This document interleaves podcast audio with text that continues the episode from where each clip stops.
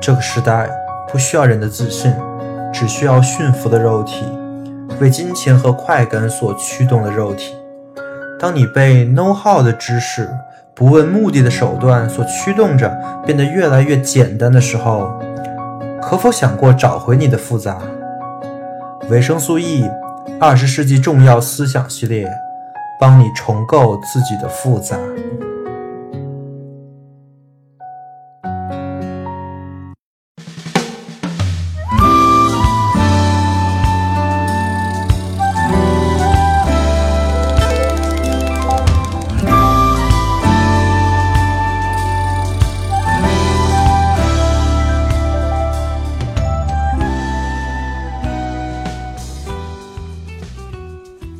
大家好，欢迎收听本期维生素 E 二十世纪重要思想系列节目。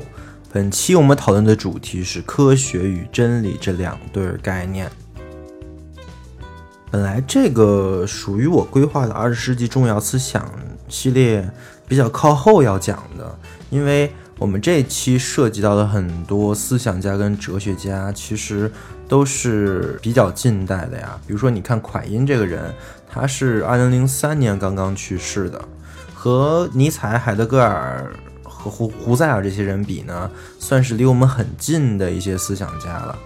本来我这期想讲的是存在主义，后来我发现讲存在主义就必须讲海德格尔，讲海德格尔呢就得讲胡塞尔的现象学，讲现象学你想讲明白，就得说明白。为什么二十世纪出现了现象学的方法？它比之前的那些想法呀，比如说唯物主义、唯心主义，它到底好到哪儿？这就扯到了一个理论跟另外一个理论比较，怎么来说明一个理论比另外一个理论好的问题？想到这里，我就发现我其实就避不开本期想讲的科学跟真理的问题了，我避不开。科学哲学和所谓整体论啊、范式转换这些的东西，这是一方面啊，就是我我这期讲的内容跟之后几期都有很强的关联。另外一方面，我也觉得这个东西太重要了。从我个人的情感上来讲，我可能已经感觉到。我很多次的向别人沟通聊天的过程中，就重复了本期要讲的这些内容。什么是科学？什么是非科学？或者什么是伪科学？我们在说一个东西不科学的时候，我们到底是什么意思？我们如何评论一个事情、一个学科、一个理论是好的还是差的？是科学的还是非科学的？相信。这些问题，所有人应该都碰到过啊。比如说，你在跟你爸妈说争论说：“哎呀，这个保健品它没有用啊，这个成分吃了一点都不管用，因为它不科学”的时候，或者说有一些中医黑跟中医粉在说中医到底科不科学的时候，这些问题咱们在网上还是在日常生活中都会经常见。所以说。如果你被科普过，或者你做过科普，你肯定有这个疑问。而这些问题中最大也是最核心的这个疑问，就是科学是不是就是对的，就是真的？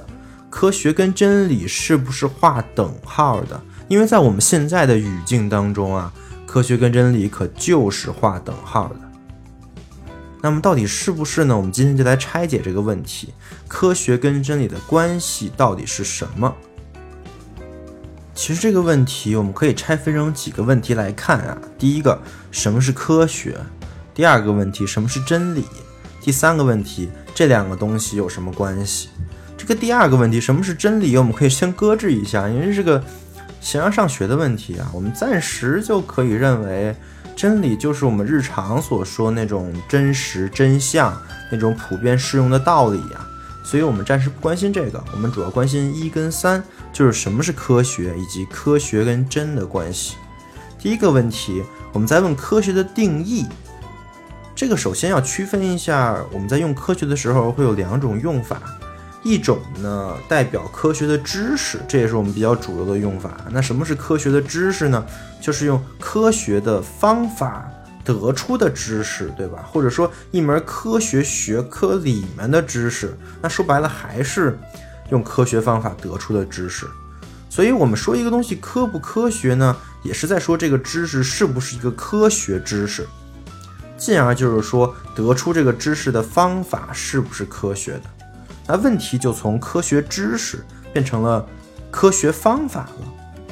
我们其实这个问题就是在讲我们如何区分科学的方法跟非科学的方法，从而来区分科学的知识跟非科学的知识。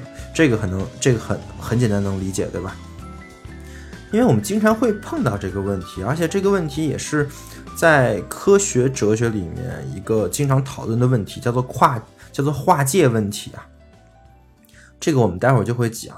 而且其实这个问题跟很多哲学问题呢，它有些区别。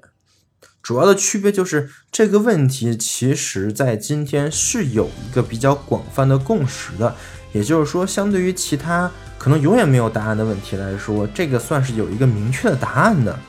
这就是另外我们今天主要讨论的科学跟关真理的关系这个问题呢，现在也有一个比较广泛接受的一个想法吧。很多哲学家在这方面也有一个很深的见解跟思考啊。所以我们这一期就主要讲二十世纪对科学哲学的发展做出很重要几个贡献的几个人跟他们的。主要观点主要涉及到这么几个人，一个是卡尔波普尔，一个是蒯因，还有托马斯库恩以及拉卡托斯。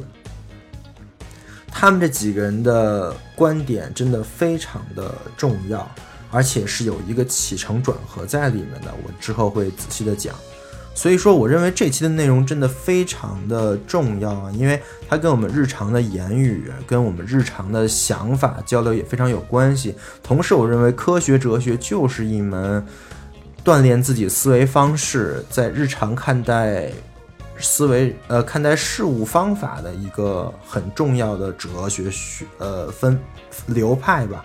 所以说我也会尽量把这个事情讲清楚。如果你对什么是科学、科学跟真理的关系没有仔细想过，或者就没听说过刚才提的那四个人啊，那我建议你好好听一下这期，因为这期真的能改变你说话的方式跟思考。好，那我们开始吧。首先我要说的是卡尔波普跟他的政委理论。为什么先说卡尔波普？我刚才也说了。上面我说的那四个人，卡尔波普、蒯因、库恩和拉卡托斯是一个起承转合的关系，对吧？说白了是这么个结构啊，就是卡尔波普先站出来搞了个大新闻，击溃了之前的科学观，重新定义了什么是科学。然后库恩呢，啊，把卡尔波普给驳倒了，就是说，哎，你说的这都不对，呃，而且完全不对。后来呢，拉卡托斯的理论可以在某种意义上说是综合了。波普跟库恩的理论，而拉卡托斯的理论也是我们现在比较能够接受的关于科学很多问题的一些答案，所以这还挺有意思的。如果你知道黑格尔的话，你会发现库恩、波普、拉卡托斯这三个人构成了一个正反合的关系，就类似于黑格尔辩证法里的那个那个逻辑推演啊。可也可以从侧面证明黑格尔的辩证法这个框架确实非常有用，非常厉害啊。好，那卡尔波普他到底说了什么呢？用一句话说明他对科学的看法，就是科学就是可证伪。当然，我说完这句话，你可能完全没有理解我在说什么，没关系，我慢慢讲，因为这个结论其实不重要，因为它是错的，对吧？不然库恩也不能把它给驳倒。但是卡尔波普得出这个理论的和结论的这个过程，堪称一个天才的典范。这个推理真的是无懈可击，算是一个非常非常天才的想法。那我们现在一起还原一下卡尔波普他是怎么得出这个答案的。卡尔波普这个人原来是逻辑实证主义的。所谓逻辑实证主义，就是你你你听这个名字啊。他他就很相信实证，对吧？什么是实证呢？就是假设检验的过程，就是我们在初中、高中这些学习的物理实验呀的那些方法，说白了就是归纳跟总结现象。你还记得我在思维方式那个主题里第一期讲那个休谟问题吗？休谟问题的核心也是归纳。我当时举的那个例子就是，你扔十次苹果，十次都会落在地上；你扔一百次苹果，苹果也毫无例外的都落在地上了。所以牛顿他就得出了结论，说苹果你一定会落在地上。你把这个事情当成一切的基础，牛顿才发现了万有引力，对吧？但是休谟问题就是休谟证明了你这么得出的这个道理是不可靠的。这个具体的论述可以听一下第一期啊，因为那期跟现在我讲的这个关系非常的大。呃，而逻辑实证主义的观点呢，就否认了休谟，或者说他忽略了休谟的这个不可靠。他认为这个实证就是逻辑的，就是可靠的。实证就是科学的基本方法，所以科学又叫实证科学，对吧？就是我们通过实证，通过这种假设检验，就能获得科学的知识跟科学的结论。这个也是在卡尔波普之前，基本上所有人吧，大众对于科学的一个看法。我们现在教科书上好像也是这么讲的。我记得我小学时候老师就给我讲过，知识就是靠总结规律，靠不断的假设检验，然后获得的，就是什么控制变量法呀，都是做实验的一些方法。逻辑实证主义这个事儿，我们可以之后再说，算是一个哲学流派吧。啊，创始人应该算是维特根斯坦啊。但是很有意思的是，维特根斯坦本人声明自己就不是逻辑实证主义者。这个流派里很多的人物都非常厉害，有科学家，有哲学家，有数学家。代表人物呢是史底克跟凯尔纳普。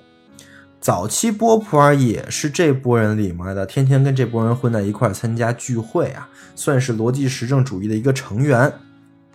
但是波普尔这人是个二五仔，后来他就不去了。他不但不去了，他的理论开始彻底的反思与反驳逻辑实证主义。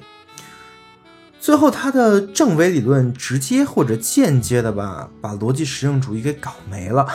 就是以后就没有什么相信逻辑实证主义的哲学家跟科学家了，相当于是特彻底颠覆了他的那个知识流派跟知识知识方式。当然，这不是我说的，是他自己说的呀。因为他这个人十分自大，所以他很有可能是很得意洋洋的说：“你看，我对这个逻辑实证主义的消亡，我负有责任啊，就是因为我的理论，所以他们这一派才没有继承人。”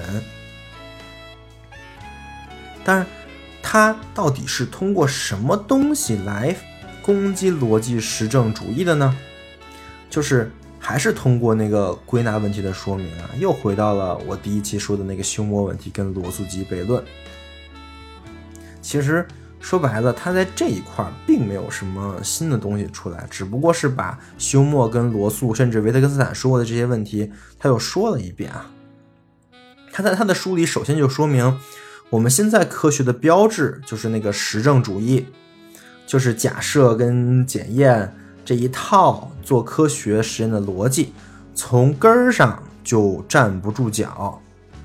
他的原话是说，归纳问题啊，在逻辑上是讲不通的。他的理由啊有这么几个：第一呢，有限不能证明无限。他当时举了三个例子啊。第一个就是我们从来没看过黑色的天鹅，在十八世纪之前啊，所以大家理所应当就认为，只要是天鹅，它就应该是白色的。直到十八世纪在澳大利亚发现了好多黑色的天鹅，完了，那这个归纳的这个结论就站不住脚了。第二个呢，就是我们都认为太阳是二十四小时升起、升落的，对吧？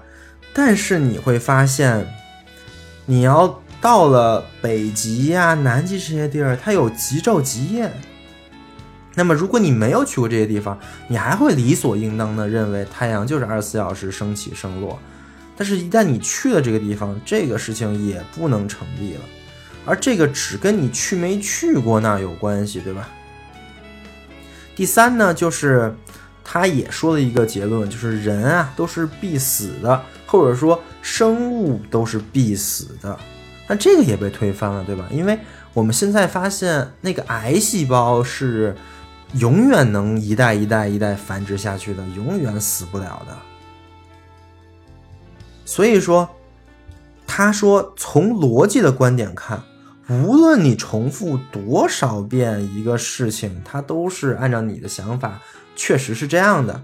那你也不能证明这个命题是正确的，因为它总有可能是错误的。这个是卡尔波普说的第一点问题啊。第二点问题呢，是一个循环论证问题，就是你通过归纳来得出你所谓的真理跟真知，那的前提是你得相信归纳法，对吧？但是你凭什么相信归纳法呢？你会发现，你相信归纳法的理由是归纳法能得出真知。你发现这是一个怪圈啊，这是一个循环啊，就是因为你相信，所以你相信，所以这个东西从逻辑上来说也是站不住脚的。卡波普提的这两个问题都是归纳法的死结。是非常杰出的洞见啊，当然也不是就他提出来的，对吧？但是后面这个是他提不出来的，因为逻辑实证主义者针对这两个问题，他有他的反驳，就是我们刚才说的卡尔纳普啊，他看到这个论述，他说：“OK，你这两个问题说归纳的问题啊，确实存在，我承认你是对的，但是呢，我能不能这么说？”我保证，我重复一千次都是一个答案的一个事儿。那在第一千零一次，它还是同一个答案的这个概率，就比不是要大，对吧？而且大很多。这个是我们现在很多人非常非常经常使用的一个逻辑啊，包括你炒股啊什么的，就是你看它老它老涨，那你再涨的概率是不是就大？这个是逻辑经验主义者或者说逻辑实证主义者对波普的反驳的一个再反驳吧。但是卡尔波普说你这个也不对，因为你这个可能性啊，就是说你重复一千次，第一千零一次也是这个东西的可能性呢，它有一个时间的问题，就是你所有的重复呢都是过去的。而你想推测的事情呢，是未来的，也就是说，你不能通过你过去做过十万次、一百万次这个这个实验，就说明未来的那一次你一定是这样，因为未来的情况是无限的，你过去你做过再多次也是有限的。你学过除法就知道，你用一个无限的数除一个有限的数，那么它一定还是无限的。说白了，你的归纳法其实是一个跟时间有关系的事情，你不能忽略时间对你这个事情的一个影响。但是如果你不知道时间对你这个事情的一个影响的话，那你真的是没有办法预测，比如说下一次这个事情还会怎么发展，对吧？那真有可能你扔一千次苹果，第一千零一次它就真落不到地面上了。卡尔波普这这点提的非常的智慧，也很对，就是这是咱们日常生活中也会经常碰见的一个谬误。就比如说你炒股，你就看它总是涨，那你就会买，对吧？但是它之前总是涨，真的不能说明它下一秒是涨还是跌，这不是这么说明的。卡尔波普就把这一点给指出来了，告诉逻辑实用主义者，你这个想法有问题，不对，听懂了吧？这个，其实我当时在做第一期，就整个这个电台第一期的休谟问题的节目的时候，我还没看过这本书啊，就是卡尔波普的讲正伪主义的这本《科学发现的逻辑》。如果说我看了的话，我其实第一期可以讲得更好。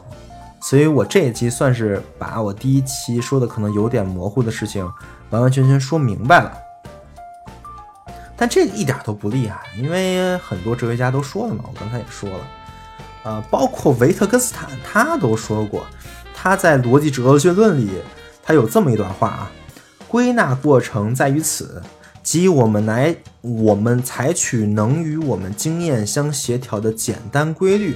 可是这个过程完全没有逻辑的基础，只有心理学的基础。所以说，在这方面他没有什么波普尔没什么厉害。那他到底厉害在哪呢？有两点啊。第一点，他比前人呢更彻底的说明了归纳的问题。彻底在哪呢？彻底在比如说休谟跟维特根斯坦，他们还说这个归纳呢还有个心理学的基础，对吧？虽然它没有因果的实在性，但是有个心理学，像就相当于我们会不不自然的会觉得归纳是对的。但是卡呃卡尔波普认为这个也不对，他的理由是这样的，就是你说你心理有基础的时候，本身你就预设了一个视角。就是你肯定就是站在你想要看到这个事情的这个视角上，哎，你发现你真正看到这个事情。他是举这么一个例子啊，就比如说，对于一个人来说，比如对于我来说，一个完全在重复的一个事情，只不过是因为我观察到了一些我想观察的重点，发现这些重点在重复而已。而对于一只蜘蛛而言，可能就是完全不同的事儿，可能一点重复都没有。这个就是卡尔波普说的，相当于是个视角主义嘛。因为我心里预设的会重复，所以我才会重复。其实事实其实事实上跟心理学也没什么关系。这是波普厉害的第一点啊。第二点呢，就是很多人说完这个归纳问题之后啊。没给出什么替代方案，就是虽然归纳问题有这么一个问题，但是我们不还得用吗？我们现在科学不还得用归纳问题来研究吗？但是波普就厉害了，他给了一个替代方案，这个替代方案叫做正伪原则。它是啊，它大概是这么个意思啊，就是我们。通过归纳法是得不出任何的真理的，所以呢，我们就只能放弃归纳法。我们放弃归纳法，我们用什么呢？我我在第一期的时候也讲了，除了归纳法，我们还有另外一个，也是唯一一个可以说明正误、正确跟错误的逻辑，就是演绎法。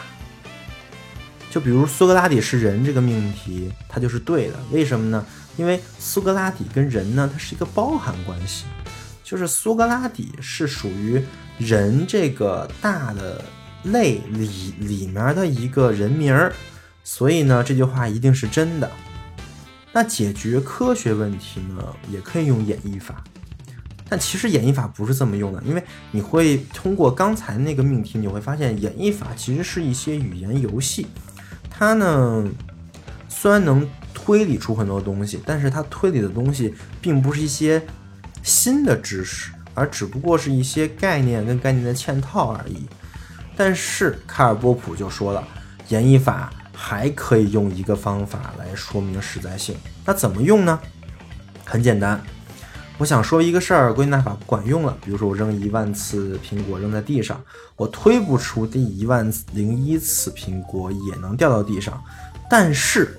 我们可以说，如果苹果在一万零一次没有掉到地上，那么苹果一定掉到地上这个命题就是错的，对吧？你这我说的有点绕，你可以再想一下，就是我扔了一万次都没掉到地上，我不能说明我都掉到地上了，我不能说明第一万零一次也能掉到地上，但是我可以说明。如果它有一次没有掉到地上，那么苹果一定会掉到地上。这个命题它是错的。也就是说，我们对于一个理论或者一个命题吧，我们永远得不出它是真的，但是我们可以得出它是假的。这就是波普尔的一个洞见了。只要我能说明这个理论是假的。那我就有证伪它的可能性，那么它就能给我们提供一些新的东西。这种命题在波普尔那看就是有意义的，就是科学的，所以他这就是他的一个理理论了，因为他想通过这个理论反驳很多他认为很差的或者非科学的理论啊。波普尔在一九一九年的时候，同时欣赏四个学说，一个是阿德勒的心理分析，一个是弗洛伊德的心理分析，一个是马克思主义，还有爱因斯坦的相对论。然而，就仅仅过了一年啊，就一九二零年，他就只欣赏爱因斯坦的相对论了。为啥？因为他听了爱因斯坦一个讲座，爱因斯坦就讲了，说如果那个实验就是光线弯曲的那个实验啊，得不出光线弯曲的那个结论，那么你就可以说明我相对论这个理论是错的。爱因斯坦他是这么说他的理论的，这个对于波普尔的震动非常的大呀。而前面三个阿德勒的心理分析、弗洛伊德的心理分析、马克思主义，你都没有办法得出它是假的。马克思主义者认为，生活中的一切都能验证马克思主义的正确性。比如说，工人受的苦，那是资本，那是资本家的剥削；工人赚的钱呢，那是资本家的施舍，对吧？然后弗洛伊德也是啊，他可以把一切东西都归因到性。你你不管你说什么东西，他都能他都能给你扯到性。而爱因斯坦相对论就不是，如果观察的数据和测量结果不符合这个理论，那就有问题。爱因斯坦相对论就不对，对吧？所以波普尔认为这一点可证伪性就是区分是不是科学的标杆儿。他把这个叫做作为划界方法的可证伪性，他通过可证伪性来划分是科学或者不是指科学。这这一句话也是他那本书的一个小标题啊，而且这个也是我们现在做科普、做说什么什么东西科学、攻击其他理论用的最有力的一个方案。就说他们为什么不科学？因为他们不能证伪。为什么中医不科学？因为你有什么病，他都能给你找到说法，对吧？治好治坏的，他都能圆回来。呃，为什么信星座不科学？因为他怎么说呢？他都能给你说回来。为什么占星术、什么看面相不科学？这都这都是一个道理啊！再进一步，卡尔波普他提出了一个关于科学知识增长的一个模型，叫做猜想反驳模型。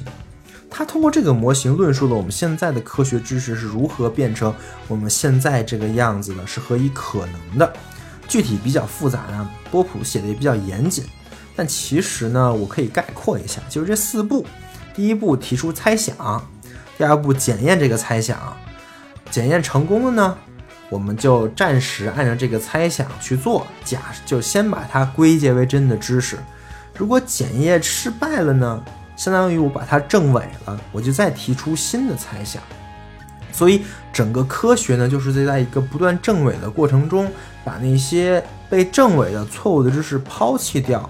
把那些还没被证伪的知识留下来的一个过程，而我们所有的知识呢，按照卡尔波普的想法呢，都是通过这个模型获得的，也都应该通过这个模型获得。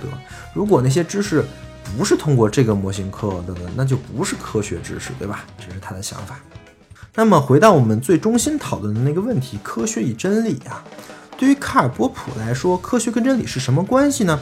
首先，卡尔波普看来，真理这个事儿我们不知道。所以也不能说科学的这些理论就是真理，对吧？因为你看那个逻辑，我们归纳是得不出真理的，必须用可证伪性原则来说。但可证伪性原则呢，就只能证伪，不能证实。也就是说，我们只能说哪些命题它不对，它不是真理，但我们不能说它什么什么东西就是真理。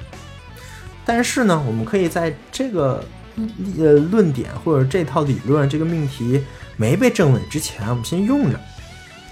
对吧？或者说，这套理论在没被证伪之前，它是实用的。这是卡尔波普对真理跟科学的一个想法，但还不够。它还能说明一个理论和另外一个理论而言，哪个理论更接近真理，这个非常重要啊。什么叫接近真理呢？就是说啊，从全方位面而言，这个理论。比另外一个理论更好，我们更应该采取这个理论，而不是那个理论。这个判断的核心呢，还是可证伪性，就是它具有可证伪性，且它的可证伪的事情越精确、越新颖、越有挑战性就越好。具体而言是这么说的啊，判断一个理论比另外一个理论更好呢，第一点，它有更高的统一性，也更普遍适用，还有更简单。能将旧理论不能联系的事实呢给联系起来。第二呢，就是它可以解释旧理论可解释的事实之外的新的推断，还可以被检验。第三呢，就是这个检验能确认这个真理的呃这个理论的正确性。说白了就是信息量。还记得我在思维方式那一期讲的关于信息与计算那一期吗？我讲的信息量具体是一个什么概念？如何衡量一句话的信息量是多还是少？那么对于一个学科来说，当然一个理论的信息量高，肯定比一个嗯理论的信息量低要好，对吧？就比如说我说苏格拉底是人这句话，其实一点信息量都没有。但是我说苏格拉底是古希腊著名哲学家这句话，它的信息量就非常就非常的高了，至少比前面苏格拉底是人要高，对吧？因为他引入了好多新的东西，这些新的东西我可以去查东西啊，去证明啊，还是怎么样的？这两句话信息量是不同的，我稍微再解释一下这个概念。而信息量呢，跟可证伪性是强相关的。我再举一个例子啊，比如说我骑自行车去上班了，跟我骑自行车穿着黄衣服去上班了，这两句话肯定后者比前者信息量要大，对吧？而且后者也更容易证伪，这很简单的道理啊。就比如说你看见我去上班了，然后你看见我穿的是红衣服，那你一下就把后面那句话证伪了，但是你没有把前面那句话证伪，对不对？所以说，对卡尔波普来说，后面那句话呢，就比前面那句话要更好，更符合科学。卡尔波普的这种科学观念呢，在后期受到了很多很多自然科学家的肯定跟支持啊。比如说爱因斯坦，爱因斯坦在一九三五年的时候读到了卡卡尔波普的那本书，就主动给卡尔波普写了封信，说：“哎，你这写的太好了。”在一九五零年的时候，爱因斯坦去做演去去做演讲，又对卡卡尔波普进行了高度的肯定。除了爱因斯坦之外，卡尔波普的理论的支持者里还有好多诺贝尔奖的获得者，比如说梅达华，比如说非常有名的薛定谔，就那薛定谔的猫，对吧？还有大量子力学家波尔，还有好多好多其他的自然科学家。可以想象，没有来自科学家供给的支持呢，这次卡尔波普的这个这本书对于这个世界的影响，对于科学观的颠覆，还不会达到这么高这种高度啊，也不可能成为一次思想史的转折。当然，卡尔波普同时有很多政治哲学、社会哲学的论述。这个我们在讲自由主义啊、资本主义啊、社会主义这些思想的时候，我也会说到卡尔波普，他有很多书也是很不错的。但是还是有很多人认为卡尔波普不是一个好的哲学家，还有很多人嘲笑他这这些东西啊。他写过一本书叫做《开放社会的敌人》嘛，是讲极权主义的。然后好多人说，开放社会的敌人就是你卡尔波普。所以，卡尔波普在哲学家里面人呃人缘算比较差的，呃，主要是有两方面原因啊。第一方面呢是这个人啊，他太自大了，这就给很多人攻击他的动机，对吧？这个自大到了什么地步呢？他连维特根斯坦跟柏拉图他都攻击，什么概念？就维特根斯坦相当于中国的呃老子。或者柏拉图相当于中国的孔子，就是这种这种级别的人啊，在他眼里不屑一顾的啊，他认为自己的理论是最最好的，对吧？就有一种天上天下唯他独尊的感觉，这是第一点。第二点呢，就是他的东西写的太清晰了，就给人攻击他的口实，对吧？就是他写的东西都非常的明白，而且用的词都是那种很绝对的词。然后这样的话，很多人就就就非常容易去找他的话茬儿，去找他书里的漏洞。呃，在我看来呢，虽然这是卡尔波普的一些咎由自取吧，但是呢，我认为他非常的厉害。他哪厉害呢？他能用罕见的这种清晰的表述。来说明那些深奥跟复杂的思想，所以他的书经常有一种难以阅读但是容易概括、论证复杂但是结论明确的特征。所以很多人都不需要读他的书啊，就随便翻一翻，然后就可以把他的这些学说概括成一些简单的论点，而这些简单的论点又是颠覆性的，那可不好多人去攻击他嘛。所以。狂妄自大又表述清晰，这个人就非常有意思，我非常的喜欢他呀。就算他的结论是错的，对吧？对，这就是很讽刺的一个事儿，就他的结论是错的，他的证伪理论呢被人给证伪了，或者说啊，有人按照他的观点提出了更有力的学说，可以替代他的学说。那他学说怎么证伪呢？就很简单啊，就是事实啊。因为他说科学就是可证伪的这句话，它不符合事实啊。这这和这个很简单啊。首先呢，可证伪的东西不一定就是科学，对吧？就比如说很多人的日记，很多人的口供都有很大程度的可证伪性。最简单的例子就是说。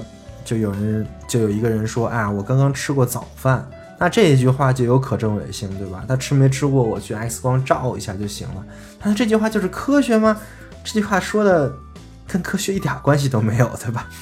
所以有可证伪性的东西不一定是科学，而没有证伪性的东西呢，也不一定就不是科学。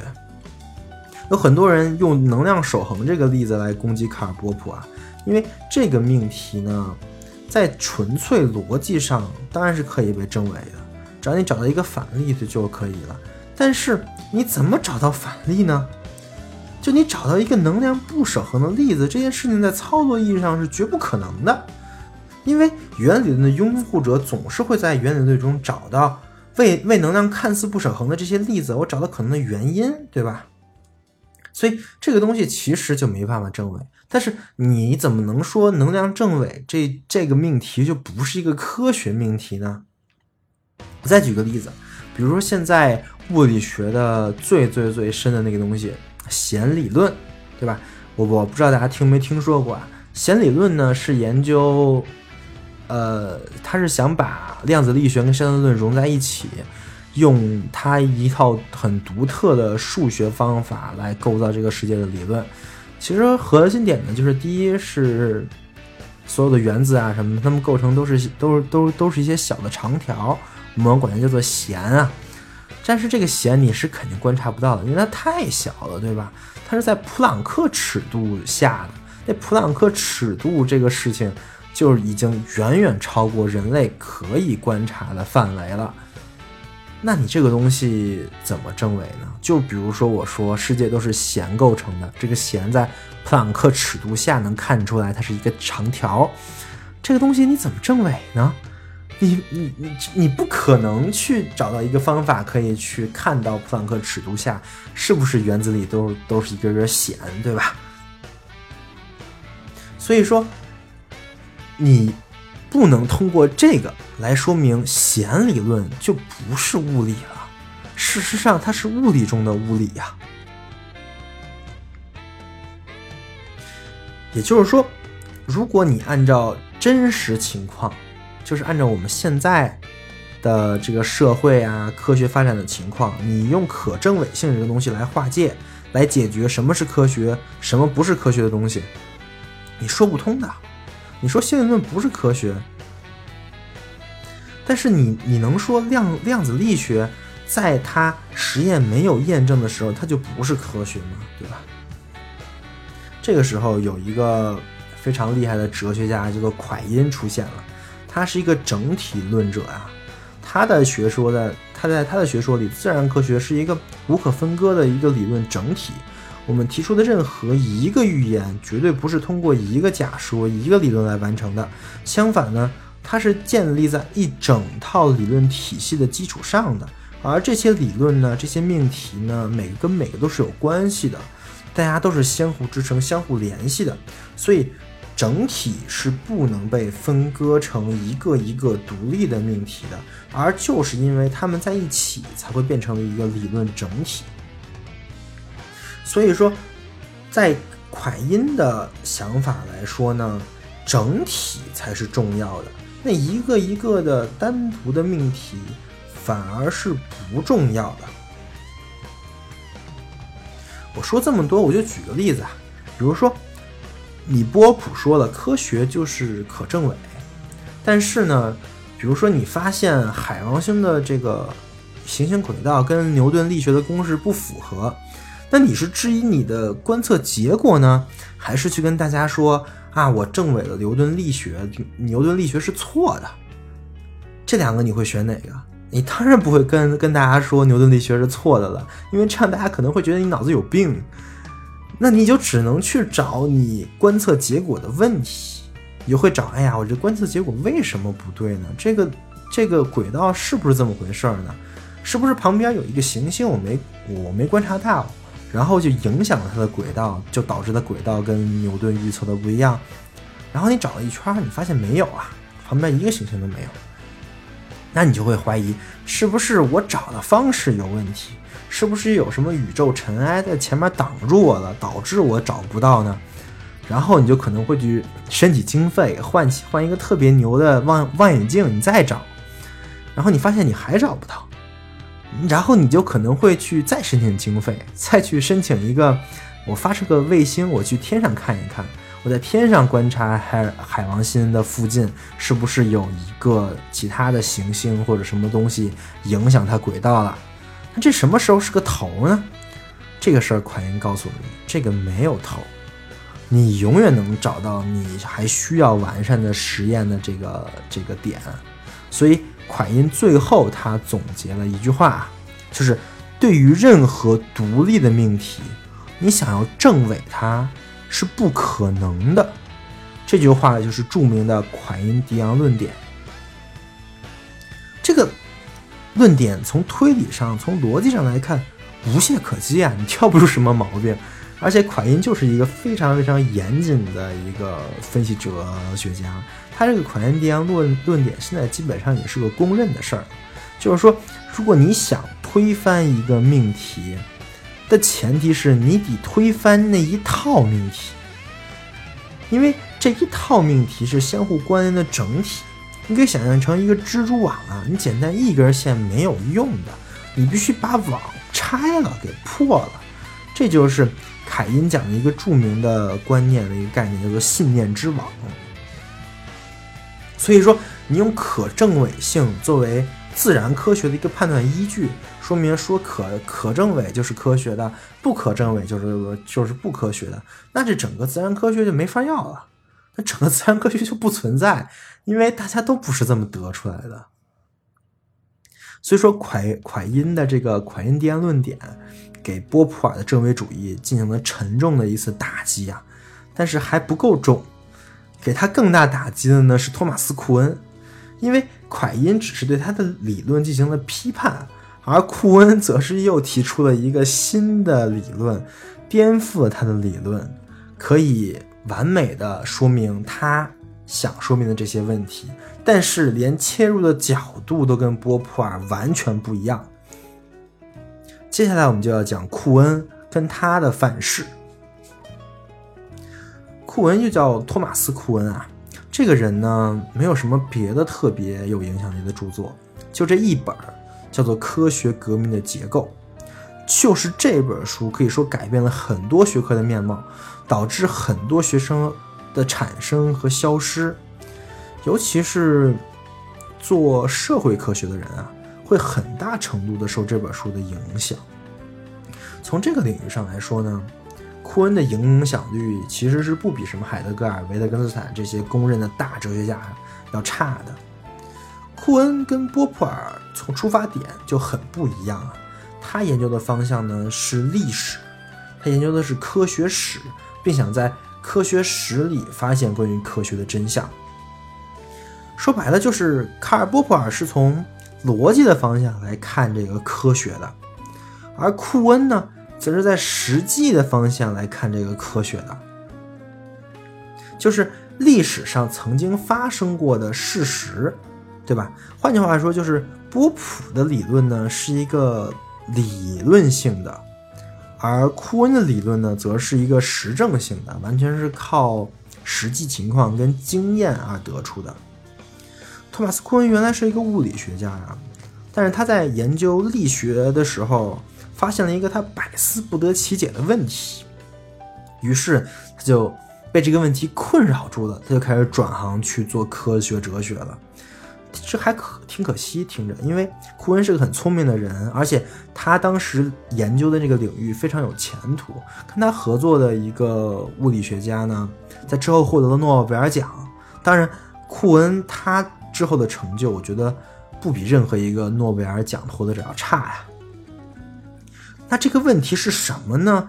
可以困扰库恩那么久，使他转行的这个问题就是亚里士多德为什么这么蠢？就是库恩在翻书的时候啊，发现亚里士多德这个人，他在伦理、哲学等等等方面都是首屈一指，在历史上说都是首屈一指的一个人物，对吧？那古希腊三杰苏格拉底、柏拉图、亚里士亚里士多德，但是呢，他在物理这方面，他说的东西完全没有道理，完全不对，对吧？咱们之前应该也都听说过亚里士多德的那那些理理论，什么物体会往下落是因为啊，地球是所有灵魂的中心啊，什么什么什么，就这些理论啊。听上去就特别的蠢，库恩就疑惑了：为什么亚里士多德看上去这么智慧的一个人，在这些问题上变得那么蠢，得出一些正常人都不可能会得出的一些答案呢？好，库恩的这个理论就能完美的解决这个问题。库恩理理论的核心就是两个字啊，我刚才也说了，这两个字就是范式。其实“范式”这个词挺复杂的，而且库恩他自己用的时候呢，也是很天马行空的，什么都叫范式啊。他有一个学生叫做玛格丽特，他发现库恩在写那本《科学革命的结构》的时候啊，对“范式”这个词呢有二十一种不同的用法。这本书我也看了，这满那那本书满篇都是范式啊，一呃一页纸能甚至能有五六个范式这个这个词。这说明，其实库恩对“范式”这个词，他自己也没怎么掌握好，到底要怎么用。所以，我们给范式下定义呢，是个很难的行为。库恩也觉得啊，他没自己没讲清楚什么是范式，于是呢，他就写了一篇论文，叫做《对范式的再思考》。它里面明确了范式的几个条件：第一个，范式是一项令人瞩目的成就。第二呢，这个成就的这套理论体系吸引了一批拥护者。第三，这个成就并不是一个结论性的成就，而是一个框架，在这个成就里面呢，还有很多开放性的问题还有待研究，而上面那期拥护者呢，就开始研究这些开放性的问题，符合这几点呢，他就称之为范式。但是我们现在所使用的这个范式呢，其实是一个更扩展的、更广泛的一个用法。简单概括就是一个概念群的总称谓。什么是概念群啊？就是它不是一个单独的一个概念。比如说万有引力公式就一个公式，那不是一个范式，对吧？而是呢这一套概念。构成经典力学的那全部的这些概念的集合，比如说什么是力，什么是引力，什么是斥力，什么 F 等于 ma 啊，这些东西加在一块儿，最后还有一个万有引力公式，整体这个东西叫做一个范式。所以说，其实库恩也是看了蒯因的那个论述，他也很受蒯因整体论的一个影响啊。那么这就有一个范围的问题了，那多大的范围算是一个范式呢？就比如说，如果你自己创造了一套理理论，或者说一套术语吧，就只有你自己能懂的，那应该不算是一套范式啊。这就又涉及了概念，叫做共同体。库恩想讨论的就是科学共同体，也就是说，有一群科学家，他们认可的这个概念群，我们就可以把这个群叫做一个范式了。只要你把科学共同体这个概念再拓展一下，你就会发现这个词儿特别好用啊。因为你把“科学”俩字划掉，你想的是共同体，对吧？那么其实谁跟谁都可以组成一个共同体。所以说这个词儿日常生活呢也可以经常用，也非常能说明问题。所以又到了听维生素 E 遣词造句的时间，就好像我们刚才我们上次说的一次叫做。在虚无主义那一那一期啊，我们说的“祛魅”这个词儿怎么用，对吧？这回我们就说“范式”这个词怎么用。其实你会用了，你就能理解库恩的理论了。就比如说吧，我在哲学里，我在科学里面再细分一下。呃，我算了，我拿哲学来说吧。二十世纪哲学其实分成两派，一派叫欧陆哲学，一派是英美哲学。这两派呢是相互 diss 很多次了。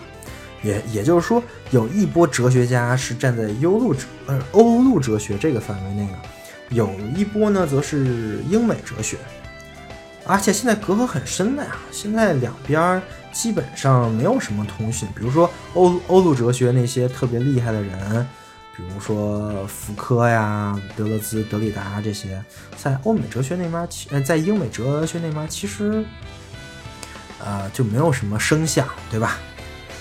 所以我就可以说了，这就是两个范式，一个是欧陆哲学范式，一个是英美哲学范式。我再举个例子，比如说我们现在中国特色马克思主义啊，这个中国特色马克思主义这个哲学又跟什么欧陆哲学、英美哲学那完全就不一样，对吧？这是跟其他的国家的也跟其他国家也没什么人研研究这个呀。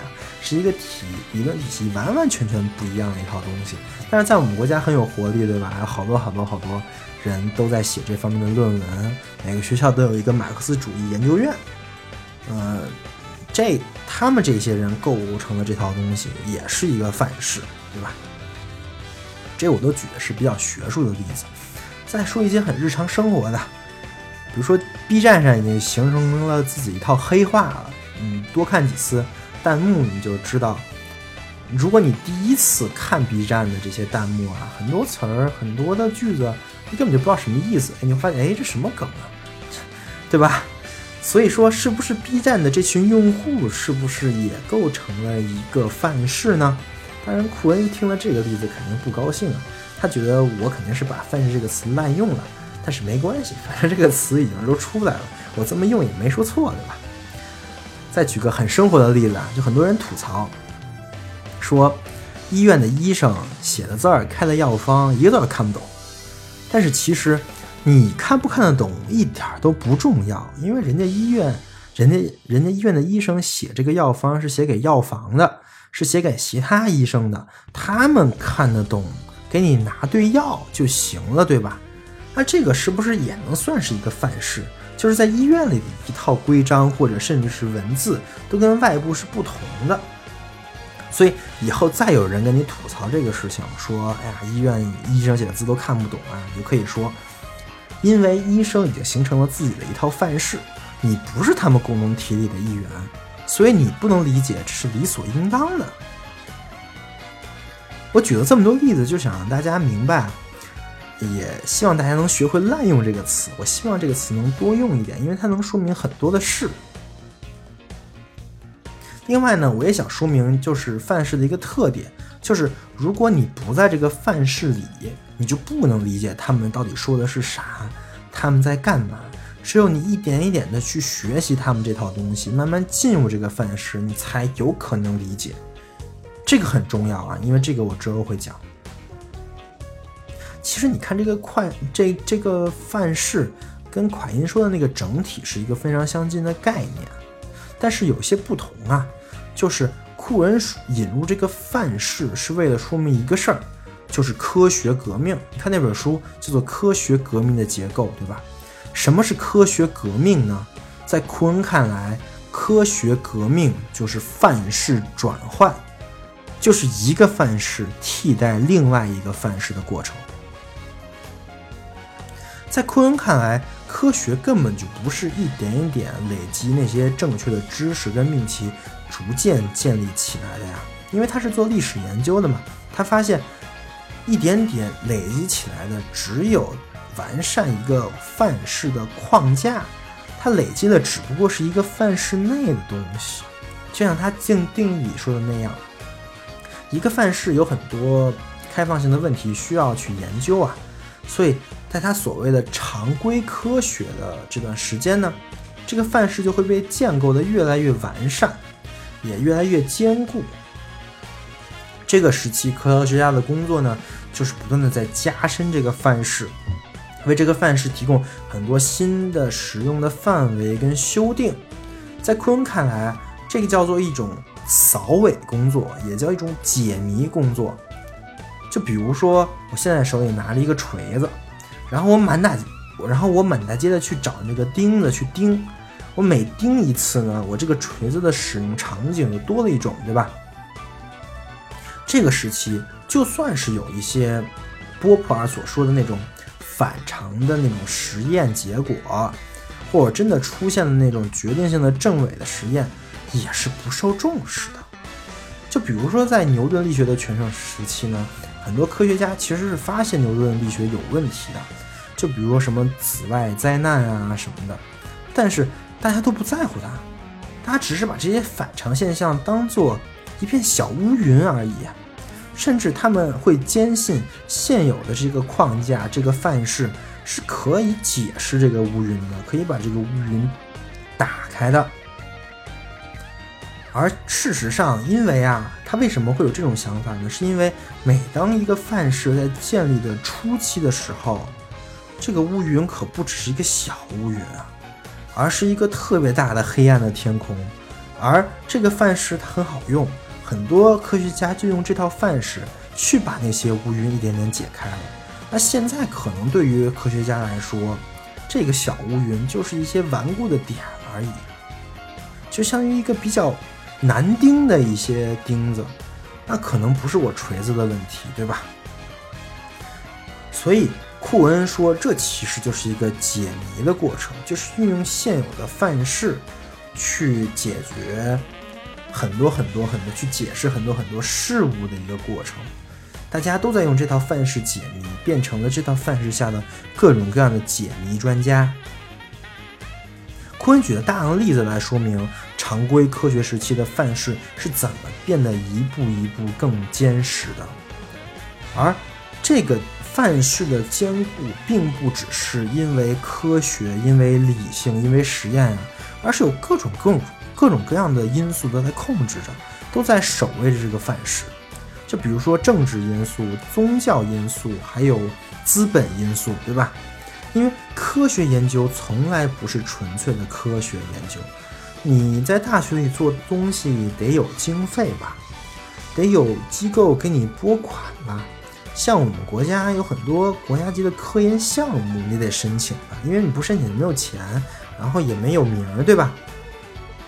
然而，但是你发现这些项目款项都是在给维持或者兼顾现有范式的这些人的，也就是说，如果你想反驳现在的范式，很可能你就申请不到这些东西，很可能你就吃不上饭。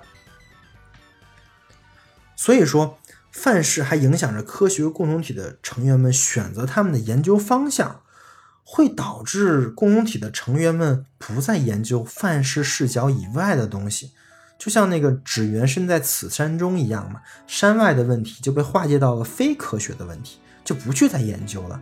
这一切都导致这个范式会越发的坚固，越发的坚固，直到科学革命的到来。而一旦进入了科学革命这个阶段，就不一样了。这个阶段，先是一小撮人发现这个范式真的已经没有办法再维再维持了，没有办法再应付不断出现的新情况了，所以呢，就开始了科学革命。之所以叫科学革命啊，就是因为类似于政治或者其他革命一样，会有很激烈的这个竞争跟战斗。这个时候，所谓的科学共同体就逐渐分裂了。每个人都在选择自己支持的范式，并为之与其他人做论战。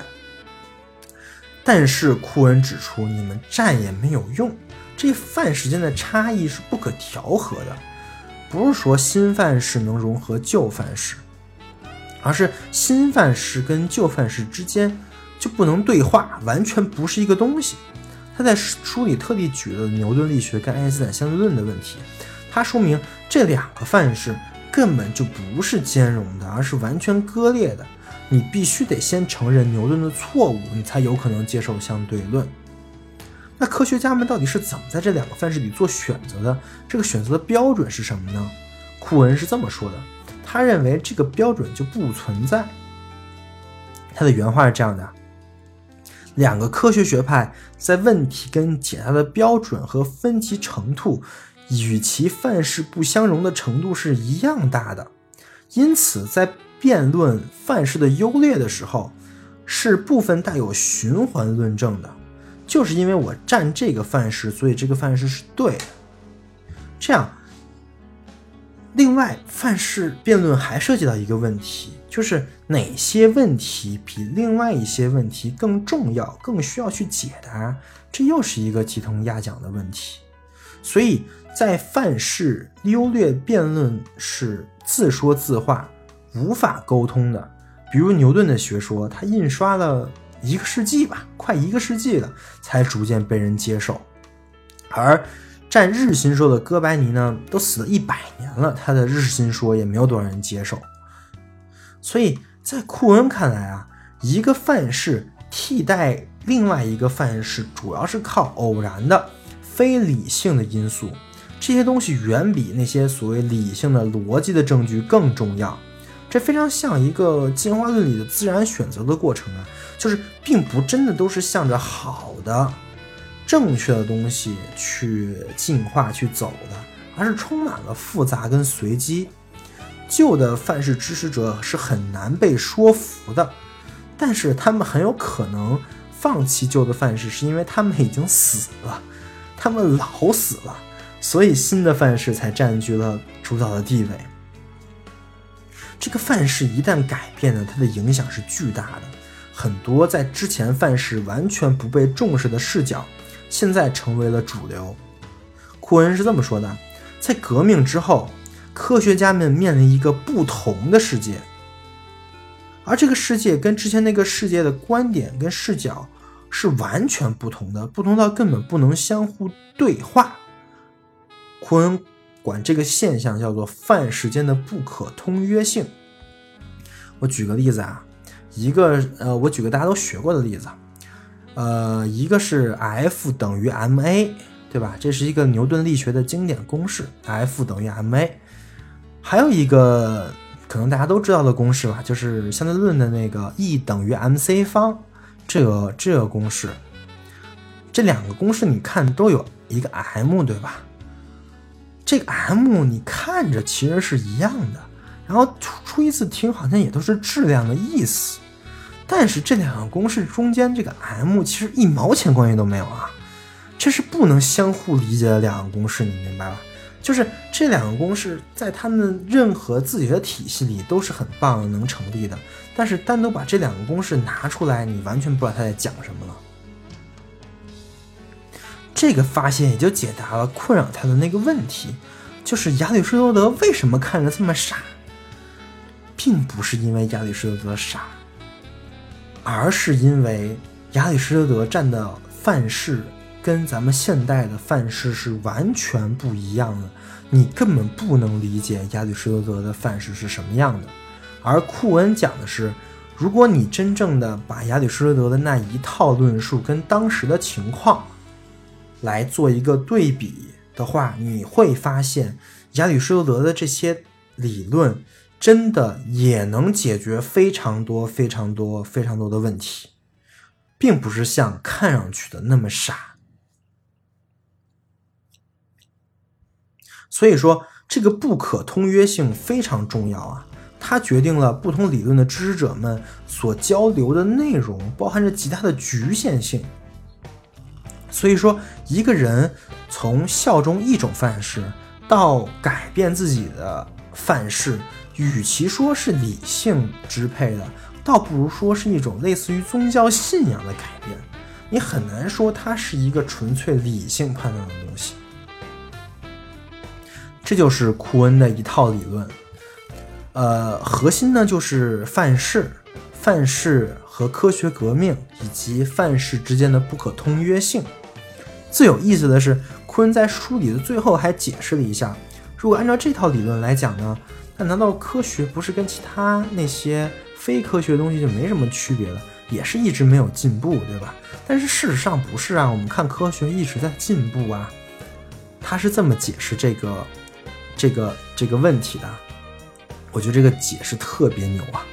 库恩他是这么说的，并不是因为我们用科学方法而导致科学的进步，而是因为我们把明显有进步的学科都管它叫科学了。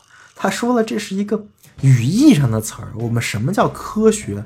我们是把那些进步的学科叫科学了，而不是科学致使他们进步。这个真的非常让我震惊啊！我完全没有办法反驳。库恩的学说不但让我震惊，可能让当时的所有人都震惊了，可以说引发了一个地震啊！这本书像个原子弹一样，炸了全世界所有人。所有的社会的所有学科都受到了这个这个这个范式的辐射，所以说我希望大家可以来滥用一下这个范式这个词来说明很多问题。当然，库恩本身是不喜欢滥用的。最主要的是呢，库恩这个范式这个概念真的很能说明问题。自然科学我懂得不多，也没办法举很多例子。但是我们最近的这些所谓的知识付费、互联网方法论的这些，不就是在构造一个一个范式吗？比如说最近特别火那些词儿啊，什么私域流量啊、底层逻辑呀，难道不都是在这？难道不都是这些范式吗？往大了说，我们说社会科学，不也是在构造一个一个范式吗？比如说中国特色马克思主义，不就是一个大的范式？所有学者都在这个范式的框架内写文章来申请，来申请研究经费的吗？你要知道，上述我说的所有人，他们都打着科学的旗号，他们都说自己的东西是科学的。那这个科学到底是什么意思呢？我总结一下，到了现在为止，我们讲了什么呀？首先呢，是逻辑实证主义的观点，就是科学方法是通过归纳法就能得出的真理，科学知识呢是不断累积的关于真理的知识。然后卡尔波普尔站出来了，说归纳法得不出真的知识，科学方法应该是证伪法，科学知识是是在不断的猜想跟证伪之中得出来的，虽然不是真理，但是越来越接近真理。在之后，款因站出来说。波普啊，你的证伪法根本没法用，你没办法用一个异常的实验来证一来证伪一个单一的命题。相反，大家会会会去怀疑那个实验。最后，库恩站起来了，提出了一个新的理论。他说，科学跟真理本来就没什么关系，科学是范式，科学革命就是范式转换，范式之间还不可通约，没有办法相互辩论跟驳倒。所以说。科学革命、范式转换是有很多很多非理性的各种各样的因素在里面主导它的。所以，科学的知识既不是不断累积的真理知识，也不是比其他方法更接近真理的知识，它只不过是把我们有进展的学科都称作了叫科学而已。卡尔波普跟库恩的理论听上去是完全针锋相对的，但是也形成了一个奇妙的张力，有一种应然跟实然的关系，对吧？就是波普尔的理论是很理想的。科学应该是正伪的，但是库恩却指出了现实啊，科学事实上就是范式转换。但是理想跟现实，其实在某种意义上来说也不冲突，对吧？虽然波普的理论问题是非常大，最大的问题就是它作为理想呢，它也不太够够格，因为它没办法实施，就会碰到款因说的那个问题。你作用一个实验没有办法驳倒一个理论。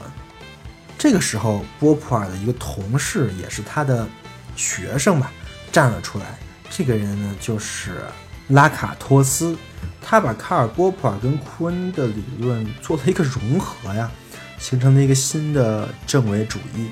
我们管它叫做精致的正伪主义。当然，我们可能对这个人完全没听说过，因为这个人极端反马克思主义。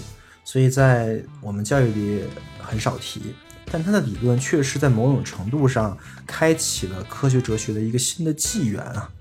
他指出，正伪主义确实有问题啊，就是他首先说他的老师波波普尔的这个问题确实对，你你犯错就要立正挨打，对吧？你就是没有办法通过一个异常实验来证伪一整个理论。蒯因说的很对，但是他又同时指出了库恩的问题。他说：“范式这个概念呢很好，但是太混淆了。所谓范式，其实你是一个概括的概念，它的内部还有很多的结构。在一个范式有很多更深层的东西可以挖呀。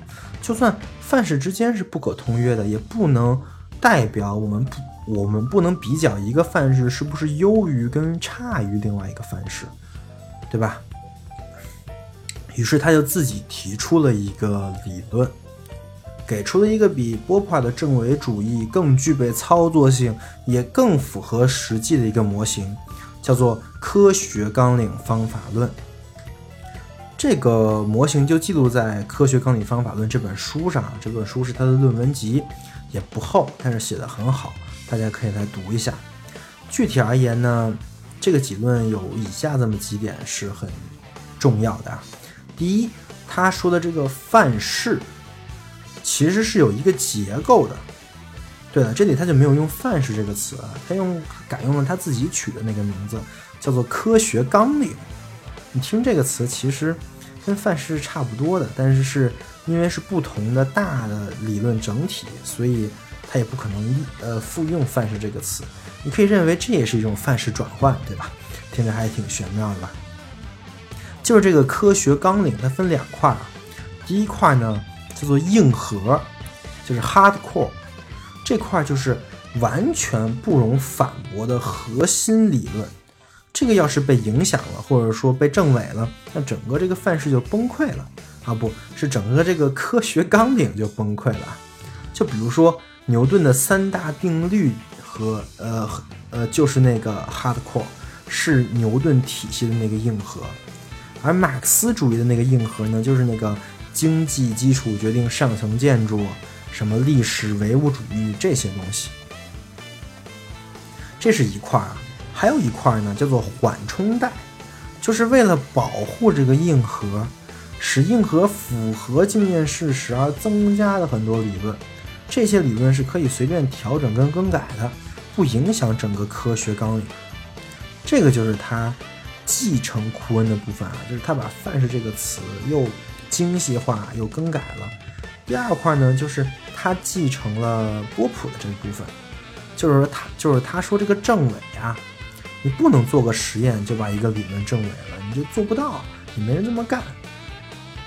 证伪是有前提的，就是有一个跟他竞争的理论正在跟他竞争的时候，你做个实验，你发现原理论不行。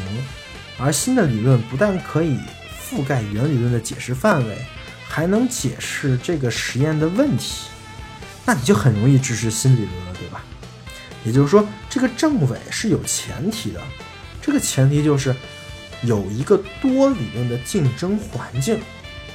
换句话说，你想证伪一个理论，你得提出一个理论，你提出的这个理论呢，得比你想证伪那个理论要优，也就是你行你上的意思，对吧？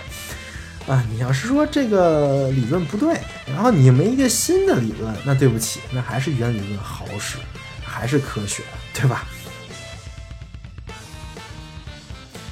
一旦出现了这种对科学纲领不利的实验跟证据啊，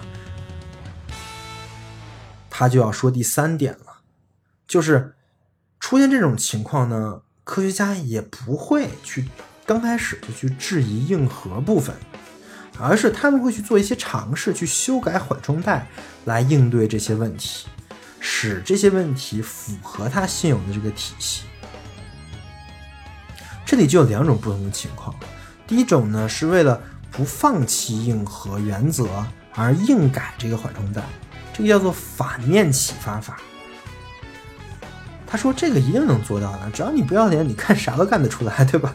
你看，就算地心说，你都可以通过修改，呃，缓冲带的增，给它增加各种各样的新的东西，来维持它地心说的这个硬核。这是一个方法。还有一个方法呢，是主动的通过丰富跟完善发展自己的研究纲领原则，使它能解释更多的事实。这个叫做正面启发法。正面启发法呢，就是能为这个科学纲领带来更多的新的成果，更大的适应范围。它跟反面启发法的区别呢，就是一个是主动的，一个是被动的。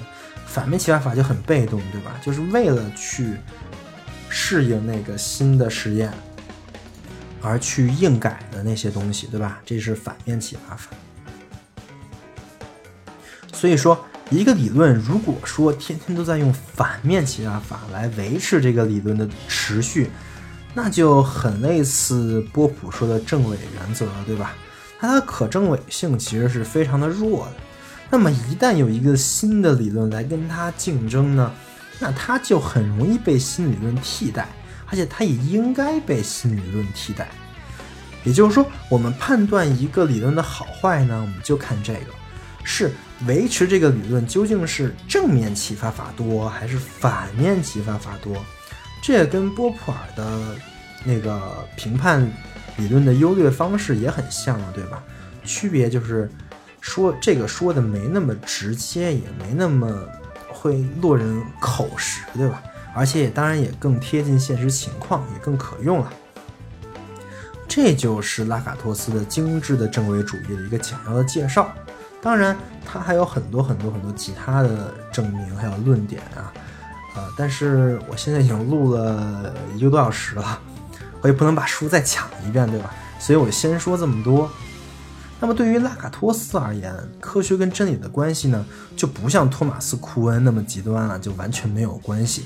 他认为科学跟真理肯定是有很高关联度的。我们的科学并不是没有办法判断是否在进步，这个办法是有的，但是他也没像波普尔那么极端啊。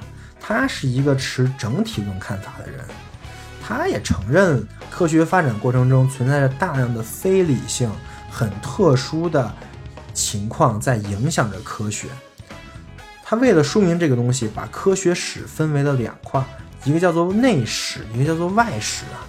内史就是纯逻辑的、理性的理论演化的历史，而外史呢，就是我们说那些非理性的其他影响，包括宗教、政治、资本等等等对科学的影响。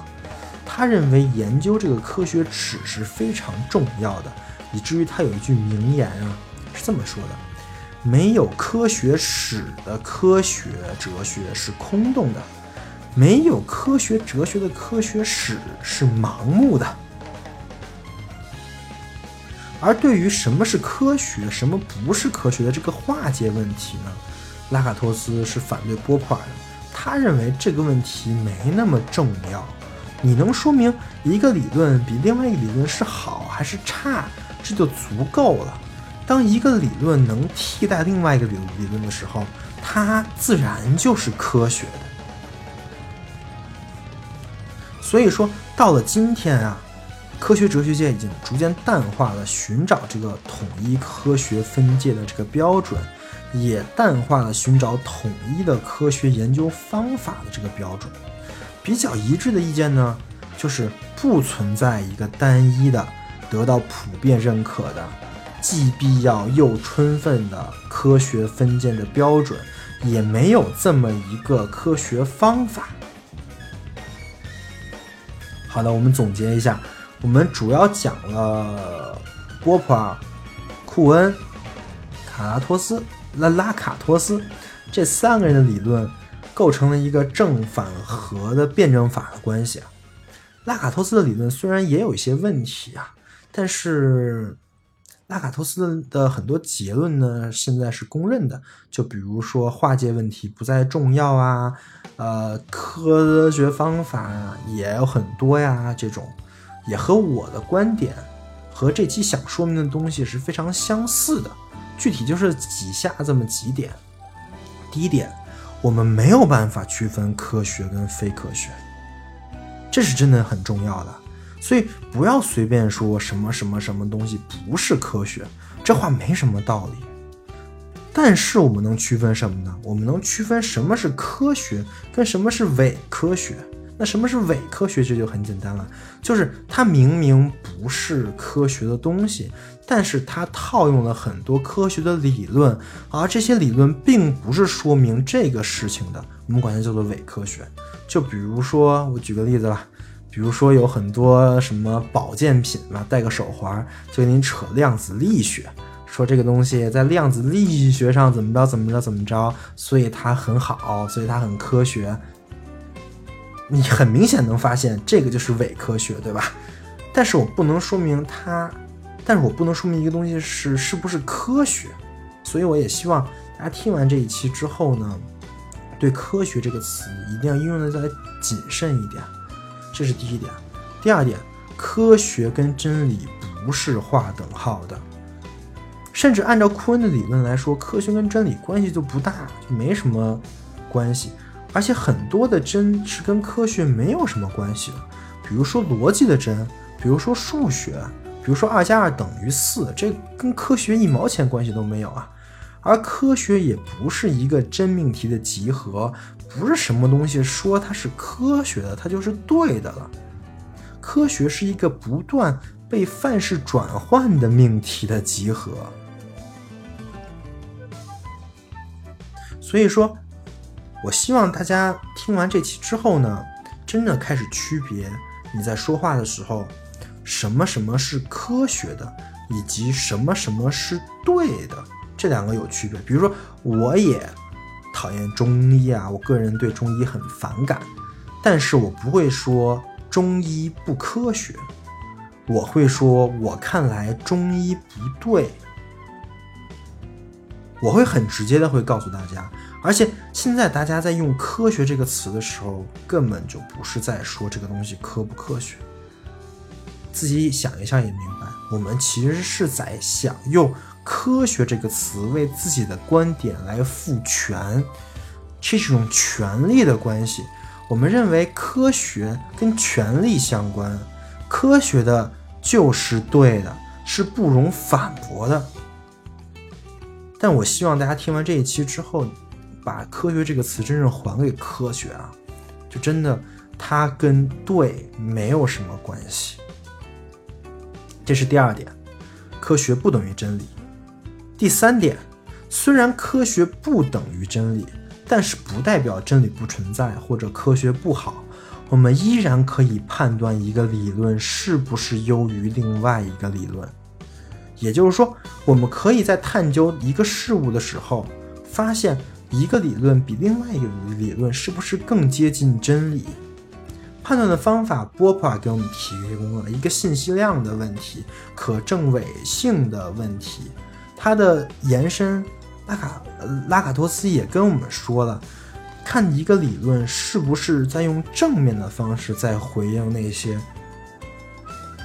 异常的实验跟现象，还是在用一个反面的方式在回应他们，这个就可以判断这个理论比起另外一些理论是好还是差了。